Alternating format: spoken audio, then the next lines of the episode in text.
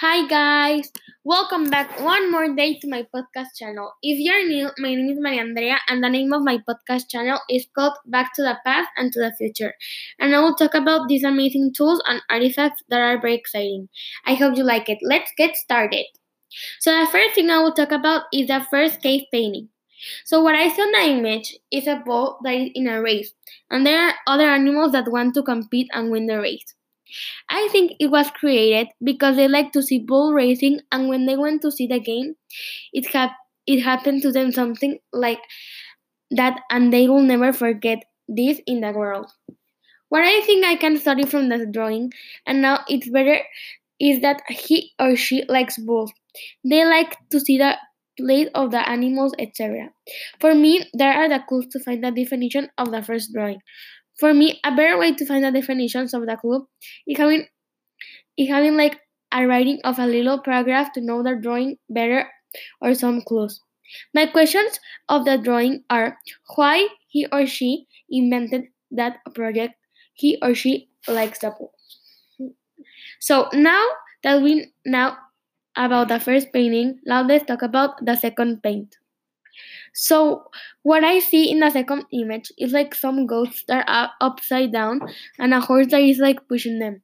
I think it was created because, for example, they have a farm and they had goats, and some go- horses were chasing them, and they turned all the way around. And the authors of the drawing wanted to show their experience of what they saw.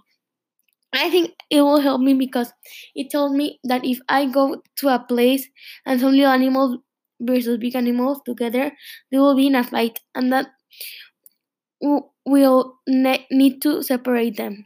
What I think they needed to do better is like putting better information in the drawing that shows me more about the drawing and tells me about what is it about.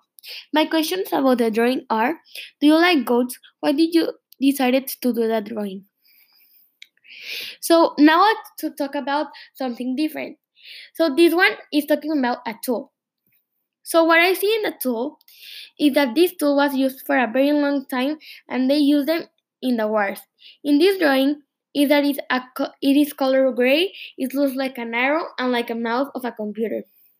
I think they created them because they used them in wars and for the and for defending themselves. For a very long time ago, they did not have nothing to defend each other and they needed to create that. For me, that helped me to know that not being able to have the things we have right now are stronger than they were in a long time ago. I think that a better way to understand this drawing is that they needed to use a better image so we understand it, in a better way. My question for this artifact are why did you create these artifacts. So in those times that was the only thing that you, you used to defend yourselves. So for the last tool we are going to talk about what we will talk about it. What I see in the last tool is like a spoon that they are used using a long time. The tool tells me that they use them for many things in that time. Like for example, they use it for putting cattle, candles, eating, etc. I think it was created because it helps you use for many things. This helps my, me study that they use it for things that now we don't and the old tool and all things help you for use of more of more things that things they have now. A better way to understand this image is putting something in the top of the spoon and to identify it better. My question of this tool is why do you create that? In that times for what did you use it more? So thank you for watching my podcast channel. Bye.